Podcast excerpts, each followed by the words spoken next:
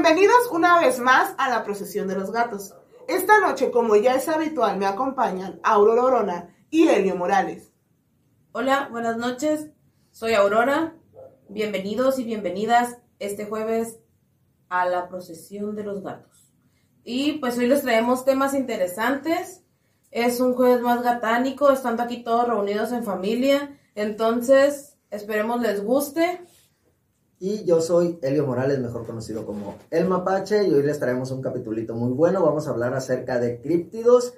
Y en este caso, o en este capítulo, vamos a mencionar los que para nuestro juicio son los tres críptidos más famosos a nivel mundial. Y antes de comenzar con el tema, pues vamos a como que aclarar qué es un críptido. Bueno, un críptido es una criatura o ser que posiblemente exista y posiblemente no exista. ¿Y quiénes estudian a estos seres? Bueno, lo estudian la criptozoología, que es una pseudociencia que se encarga pues de buscar evidencia para pues dar a conocer que estos seres que podrían ser mitológicos, folclóricos, criaturas este, que a lo mejor están por ahí en algún lado del mundo y pues ellos tratan como que de buscar evidencia para darnos a conocer que sí existen. Y el primer críptido del que vamos a hablar el día de hoy es de pie grande o Bigfoot o el Sasquatch o el Yeti, ya que dependiendo de la región en el que se ha avistado este ser, pues se le da un nombre diferente. Por ejemplo, en Nepal, en el Himalaya, lo conocen como el Yeti,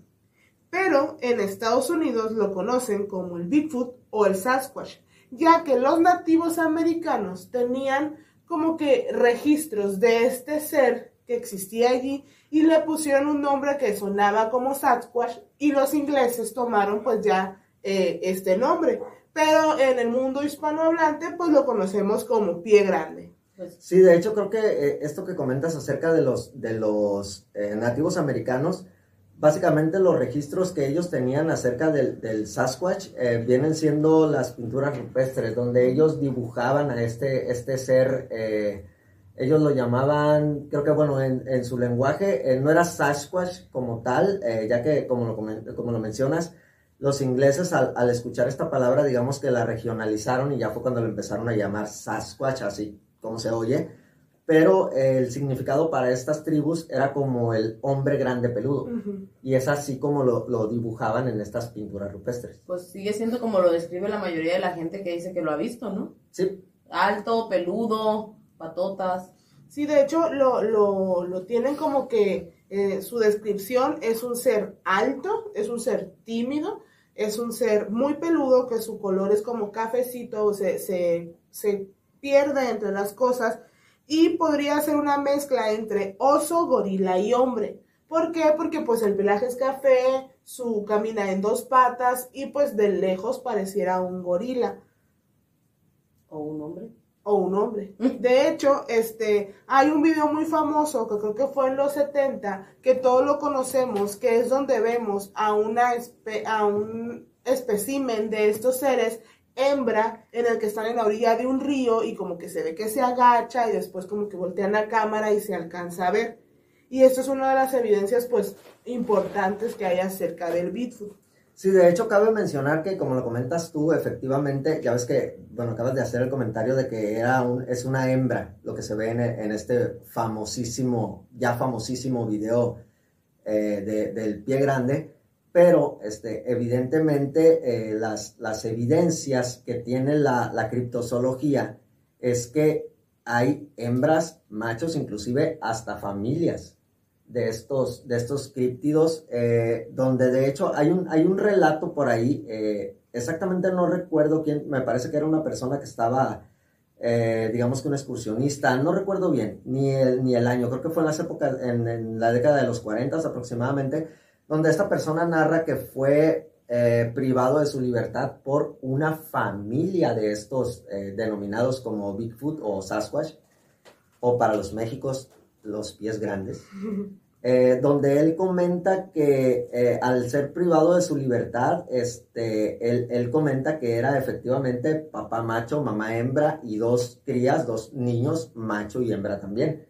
donde él comenta que cuando él intentaba, eh, digamos que escaparse de, de, estos pie grande, el, el, papá se ponía bastante agresivo, que es una cualidad que, que hay acerca de los, de los relatos y avistamientos del pie grande, que son bastante agresivos.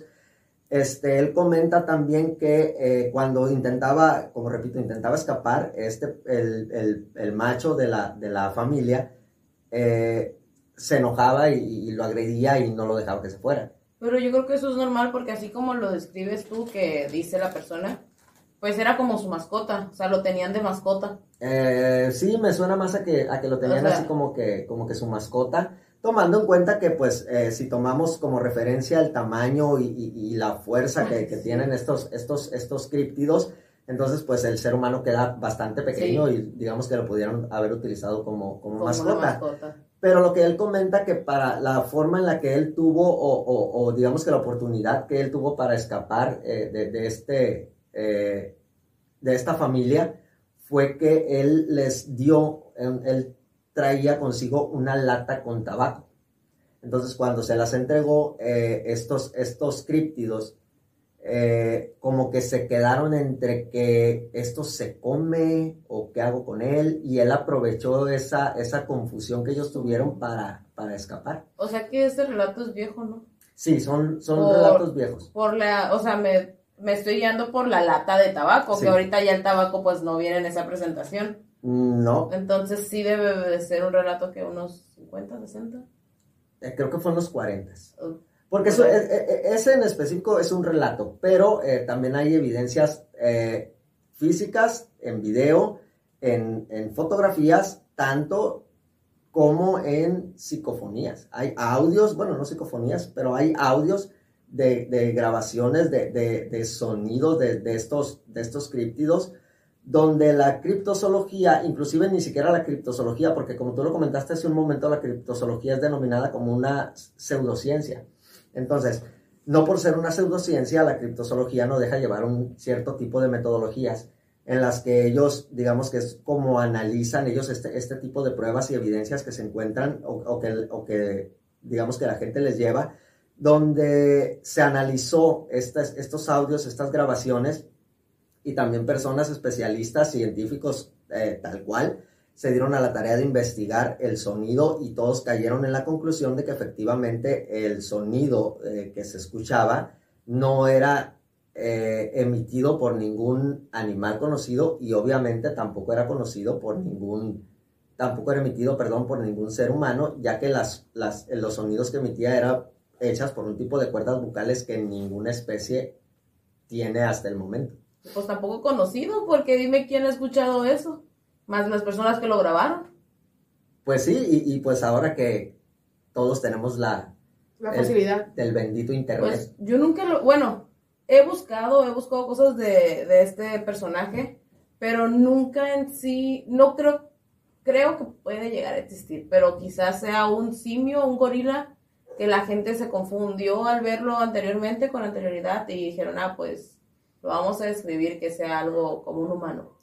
De, de, hecho, sí, una de las cosas que dice la, la ciencia, perdón que, que te no, cuente así es que posiblemente lo que las personas dicen que ven sea una paraedolia, que es como que ven a un oso y de lejos, como que le dan estas características del pie grande, o podría ser alguna especie de simio que hay en la zona. De hecho, se cree que es un simio este, prehistórico, que, que lo nombran como el el Gigantelopithecus. Gigantopithecus. Gigantopithecus, y que se cree que posiblemente sea de, esta especie, eh, especie el, pie grande. Pues tendría sentido porque, como te digo, puede que exista así, pero también siento que los nativos americanos quizás lo identificaron como un como nunca lo habían visto.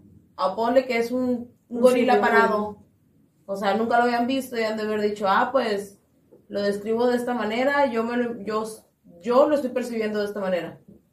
Sí, de hecho tiene, tiene bastante lógica el hecho de que ellos lo hayan eh, descrito de esa manera, pero eh, si nos basamos ya un poquito en, en, las, digamos, las evidencias actuales, este, pues sí, eh, digamos que todas las personas caen en, en, la misma descripción, o sea, un ser alto de arriba de dos metros, un ser bastante fuerte, un ser eh, peludo, eh, y tiene una, una, característica muy especial, este, e, e, este, este criptido, comentan que cuando hay apariciones, avistamientos de, de, este ser, hay un olor muy peculiar, como que este animal fuera bastante eh, apestoso. O sea, huele feo. Ajá, huele y ellos, lo, digamos que lo relacionan a, a, un olor como a pescado.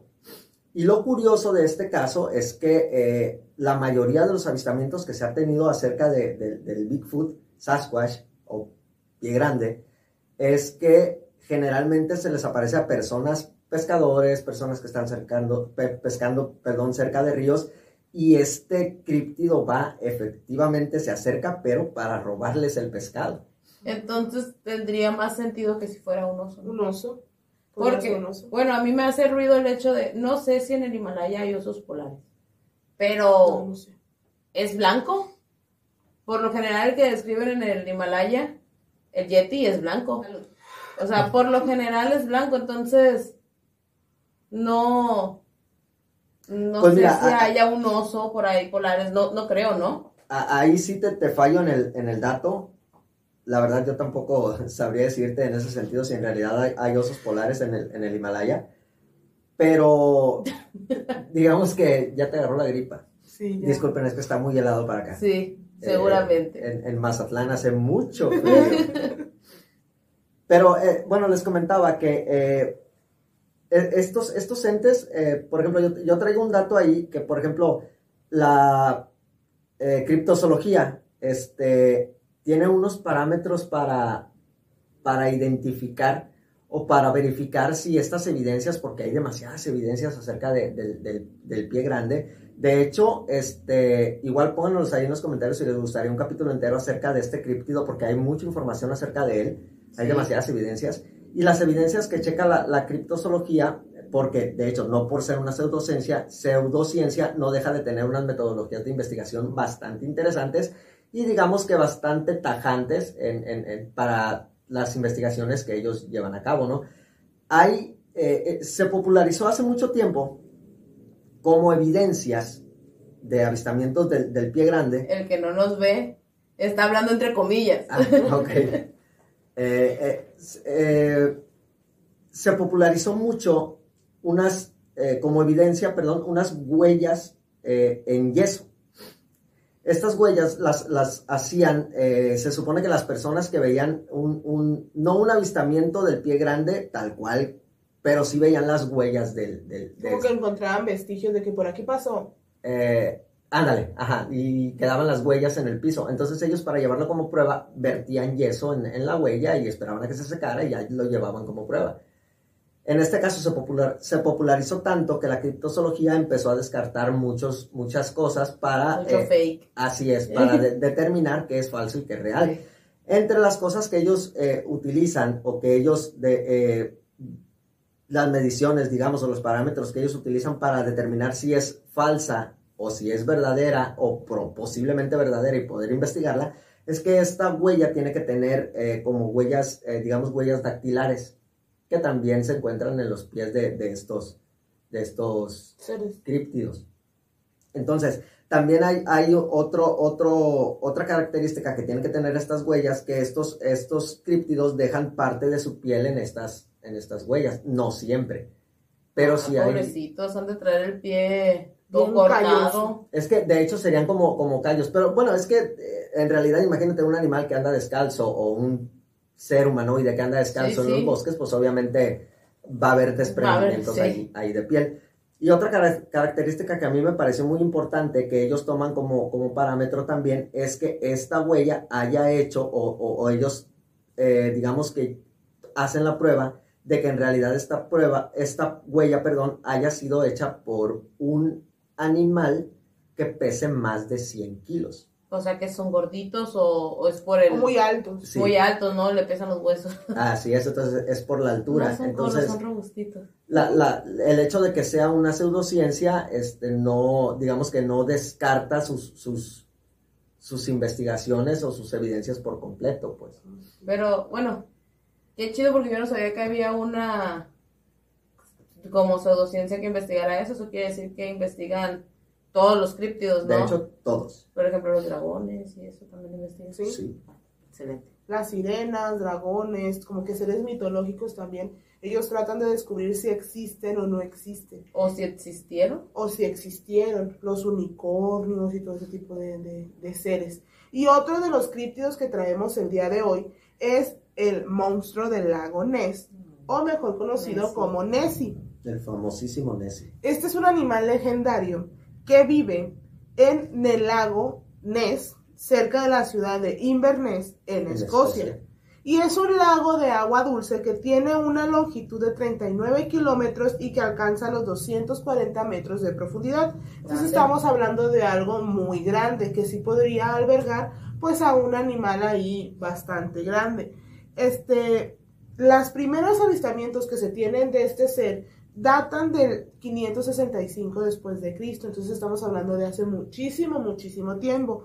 Y están escritos en la vida de Santo Columbo, que supuestamente ahí se dice que este santo salvó a alguien que estaba siendo atacado por un animal muy grande en el lago. Sin embargo, pues no podemos tomar como que estos escritos sean reales porque eh, pues dentro de todos estos, esta vida de Santo Columbo, pues también se dan como que otros hechos muy fantasiosos. Pero eso podría ser que estén como en sentido figurado, creo que se llama. Sí, como que a Lo lo mejor era- lo adornaron, sí, lo sí. adornaron. A lo mejor era un pez muy grande o un cocodrilo, no podemos saber. De allí, en 1868, este, un artículo de periódico de esta ciudad este, de Escocia, pues comenta que varias gente había visto en el lago un animal muy grande, un ser que no sabían qué era. Ahí lo nombraban como si fuera un pez. Fue en 1930 cuando se vino el boom del monstruo del lago Ness. ¿Por qué? Porque este otro artículo dijo que unos pescadores vieron a un animal que cuando se hundía hacía remolinos.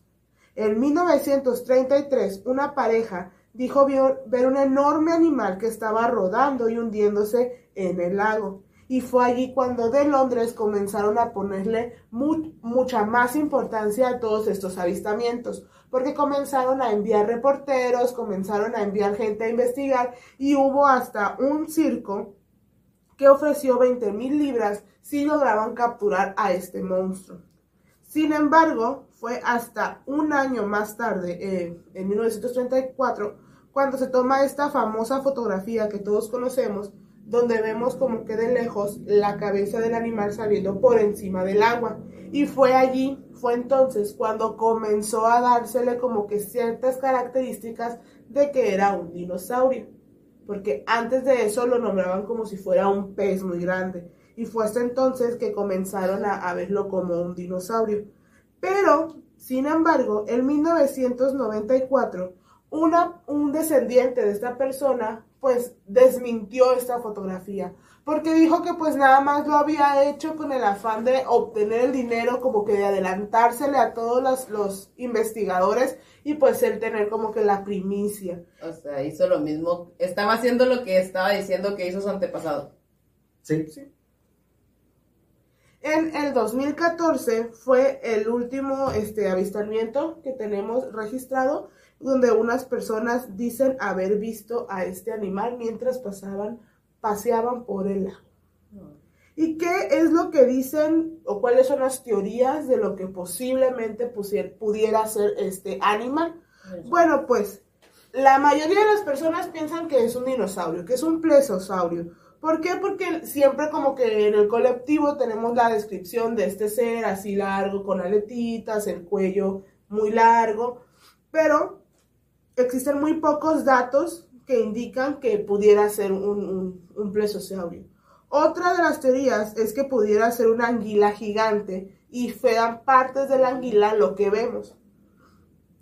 Otra, otro dato más dice que posiblemente la criatura no sea del lago, sino que por temporadas vaya al lago porque hay una época del año donde el lago se conecta al mar y entonces como que entraría una criatura y es lo que miran. Pues, Y, y creo que en, en ese sentido, creo que pudiera ser válido ya que eh, si coincide, digamos, el, el hecho de que el lago, en las épocas en las que se conecta hacia el mar, si coincide con la época en donde hay avistamientos más frecuentes acerca del, del monstruo del lago Ness o Nessie. En este caso creo que tendría bastante Sí. lógica. No he checado muy bien eh, las temporadas en las que tiene más avistamientos, pero creo que es muy regular en, ese, en, ese, en esos sentidos eh, los avistamientos que, que Sería este cuestión de como que checar Ten- bien. Tendría sentido una teoría que, que leí, que puede que sea el miembro viril de, Reproductor. del reproductor de una ballena.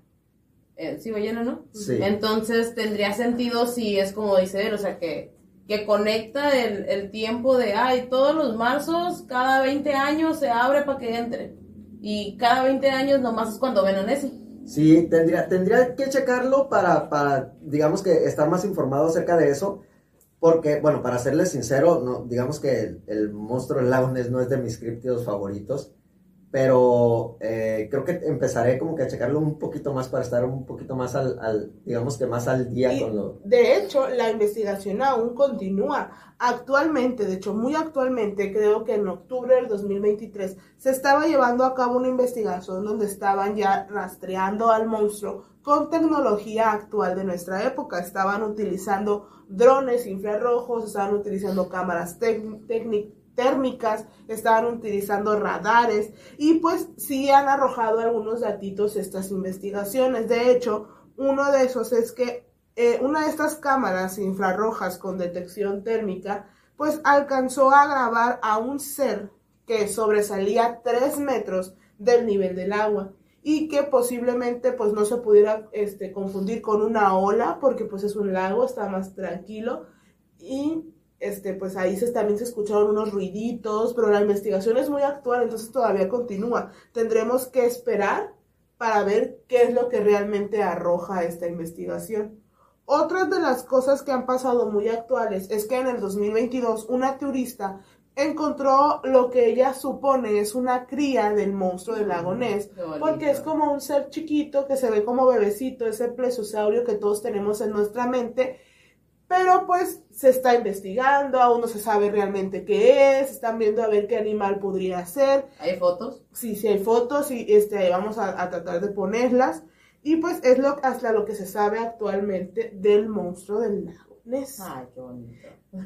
Y el último críptido que traemos, este, ya es más actual, ya no data de muchísimos años atrás, es un críptido actual, y es el Mothman, el hombre polilla, el hombre pájaro, el hombre búho o la gárgola de México. Te cargo.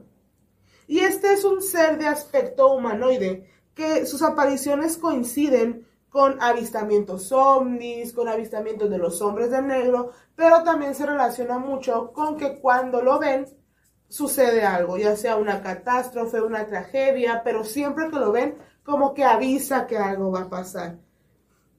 Esta criatura mide más de dos metros, tiene un pelaje o una piel negro uniforme o de color gris muy oscuro. Supuestamente tiene dos alas o algunas personas dicen que es una enorme capa que lo cubre por completo. Y la característica más este, importante es que tiene dos ojos rojos que tienen pues tienden a ser hipnóticos. Y pues que la cabeza es más pequeña y suele estar pegada al cuerpo. Sí, de hecho, este, muchas, muchas de las, digamos, de las, de las personas que lo han visto cuando lo describen, lo describen, eh, de cuenta que describen torso, cabeza, digamos que sin pasar por el cuello. Es como si, si este críptido o esta criatura no tuviera un cuello. Inclusive hay personas que dicen que ni siquiera tiene cabeza. Entonces por eso lo, lo identifican con un búho. Es que, de, de hecho, la descripción, eh, digamos que se asemeja a, a un búho. Inclusive, eh, eh, la criptozoología cuando, cuando in- investiga a este críptido en específico, para descartar, digamos, confusiones, han como que checado que estas personas no lo hayan confundido con un búho, pero la descripción que ellos, eh, que estas personas dicen de, de este críptido no se asemeja a un búho, sobre todo por las dimensiones, ya que un búho, estamos hablando de que es un animal de máximo, si mal no lo recuerdo, 35, 45 centímetros y una envergadura máxima de alas de 2 metros. O O sea que tienen más alas que lo O alto. sea que así es de dos metros. Pero así, Ajá, es pero así, bebé. sí. O sea, así no. Sí, y entonces, no, no, digamos que por ese lado no coincide la descripción de las personas que, que han tenido un contacto con este críptido con la, des- con la, digamos, con la fisonomía de un búho. Pues a menos que el búho esté al revés. O sea, en vez de estar Sí, paradito, tendría que estar- tendría que estar así. Tiene sentido. O sea, y ahí sí la gente puede decir, ay, le estoy viendo los ojos, que los tenga en el pecho, pero pues realmente Ah, es sí, como porque que está chueco.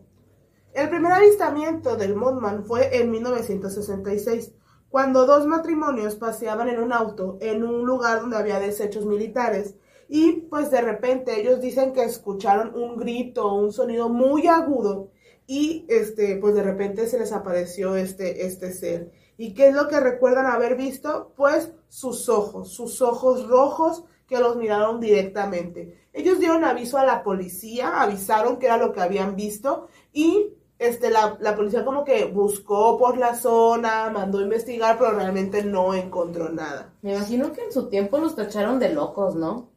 Como a todas las personas que miran cosas raras. Digo, pero es que pues, imagínate qué le escribiría a la policía. 912 fue su emergencia. Acabo de ver un ser que tiene ojos en el pecho rojos. Pero es que esos reportes pasan actualmente. O sea, se siguen dando esos reportes. Sigue habiendo avistamientos de, de este, de este críptido, pero este, creo que este avistamiento que, que comentas tú que fue el primero, si mal no lo recuerdo, fue en West Virginia, en Estados Unidos. Sí. Entonces creo que eh, me habías comentado fuera de cámaras que creo que ahí también tenían como una... Tienen una estatua Una como de bronce ajá. o de, sí, de bronce. O cobre, no sé lo que sea, pero una estatua de fierro Sí. ahí que, que es el Mothman y tiene su plaquita abajo que dice Mothman y, y tú la ves y está así con... Sí, de hecho, o sea, de hecho eh, cuando me comentaste esa parte, empe- empecé a recordar y creo que también hacen un festival eh, eh, alusivo al, al Mothman aquí en West Virginia. Entonces, digamos que se pudiera decir que en este caso el Mothman viene siendo, aparte de ser un críptido, pues una celebridad. Ya es como que Pues- parte de la ciudad. Pues que lo tomaron como turístico, ¿no? De aquí fue la primera vez que se vio el Mothman.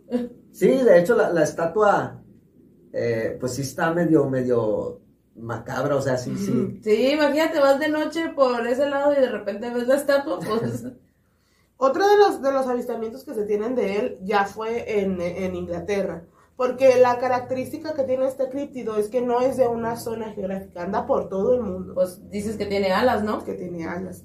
Unos niños y adolescentes vieron a un extraño hombre búho que lo vieron de lejos, le vieron sus, o sea, la misma descripción, un ser muy grande, que tenía los ojos pegados al, al pecho, que tenía unas grandes alas, y coincide con el hecho de que después de haberlo visto, empezaron a ver constantemente avistamientos ovnis. Entonces como que ahí ligaron qué era lo que estaba pasando. Pero también en México tenemos nuestros avistamientos del Mothman La gárgola. o la gárgola. Un, porque es más común que aquí, por ejemplo, aquí hombre polilla, pues como que no cuadra mucho. La gárgola, sí se oye como que Más algo más mexicano. En México, en el 2009, un joven de Chihuahua dijo que, y varios testigos también, dicen que vieron a este ser en una carretera.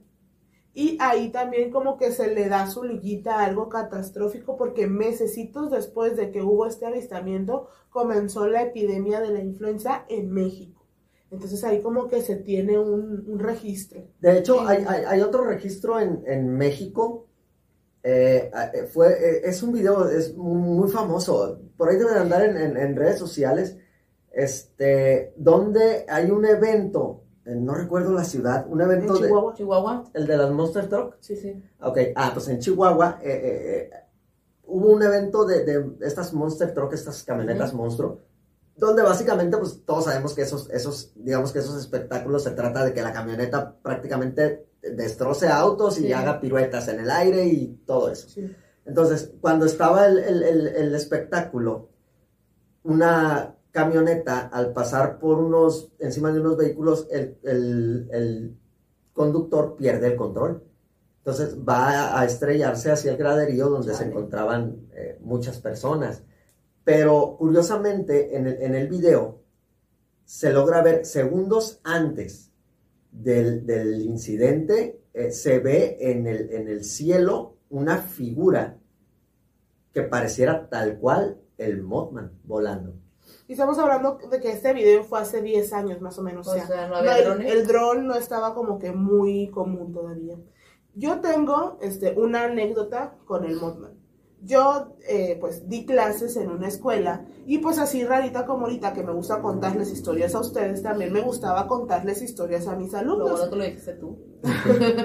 Y una de mis alumnas me comentó que un, en una ocasión ella salió a su patio y a- en un árbol ella vio como que un ser muy extraño, como que alcanzó a ver ahí un animal que medio raro. Entonces se asustó, entró, le contó a su mamá, su mamá salió, lo vio y pues dijo, sabes que no le hagas caso, ahí déjalo, como que se asustaron las dos, métete, o sea, enciérrate, ya no salgan porque está esa cosa ahí parada.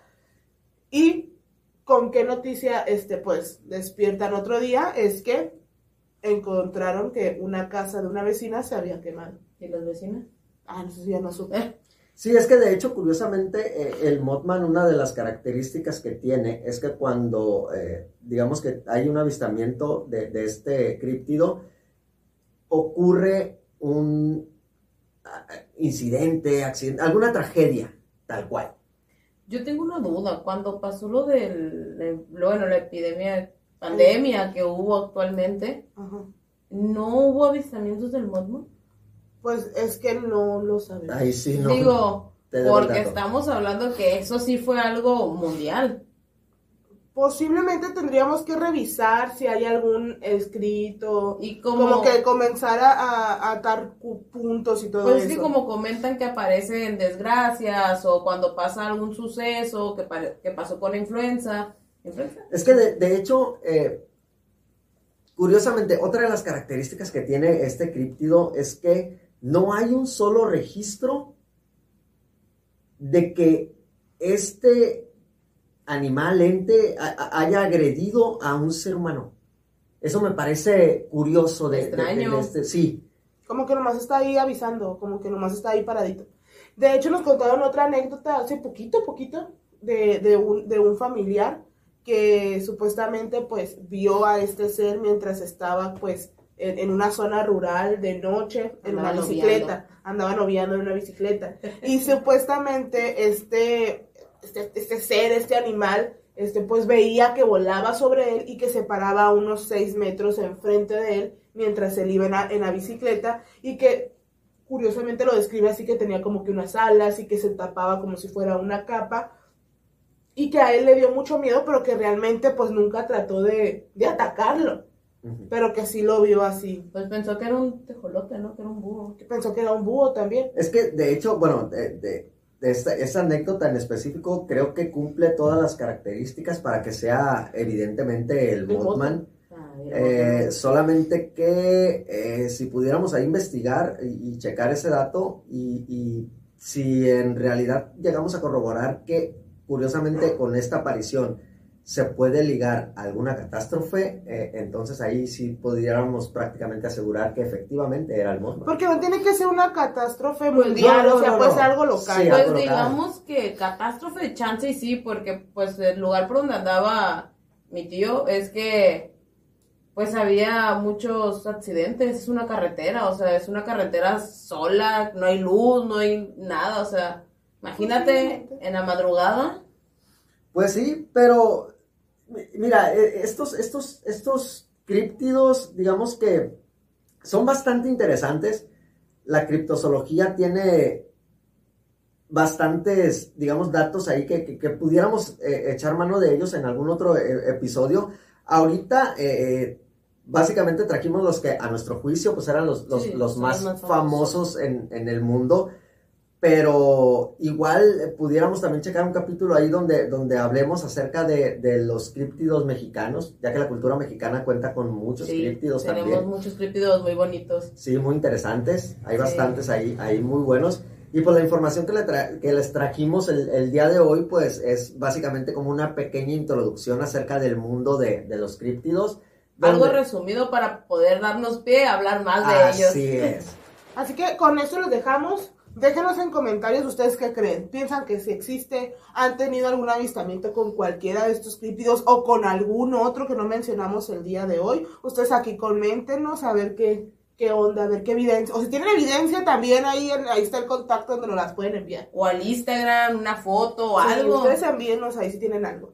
Y también díganos si quieren que hablemos más de sus críptidos, quieren que hagamos otra parte ya, o hablemos nomás de Bigfoot, o nomás del Mothman, o igual nomás del monstruo del lago Ness, o algún otro que les llame la atención, Sí, o les, pudiera- les pudiéramos presentar el caso ya más, más a detalle, eh, digamos, pero ya tomaríamos solo un episodio Sí, para sí. un críptido tal cual. Entonces, ahí pudiéramos, pónganos ustedes en los comentarios y, y- y, pues en verdad les agradeceríamos bastante su opinión. Y igual si tienen algún otro datito ahí que nos pudieran pasar, créanos que en realidad nos ayuda bastante para seguir creciendo, tanto aprendemos nosotros. Y como a ustedes les creamos como que la, la, la cosquillita de, La curiosidad. la curiosidad de, de investigar ahí para que también nos ayuden a nosotros. Así que chicos, hoy solamente nos queda despedirnos. Pues yo soy Aurora Orona, me pueden encontrar en mis redes sociales como Aurora Orona. Espero y les haya gustado este capítulo, que les hayan interesado los críptidos. Y pues nos vemos y nos escuchamos el próximo jueves gatánico. See you later, alligators. Y yo soy Elio Morales, mejor conocido como El Mapache.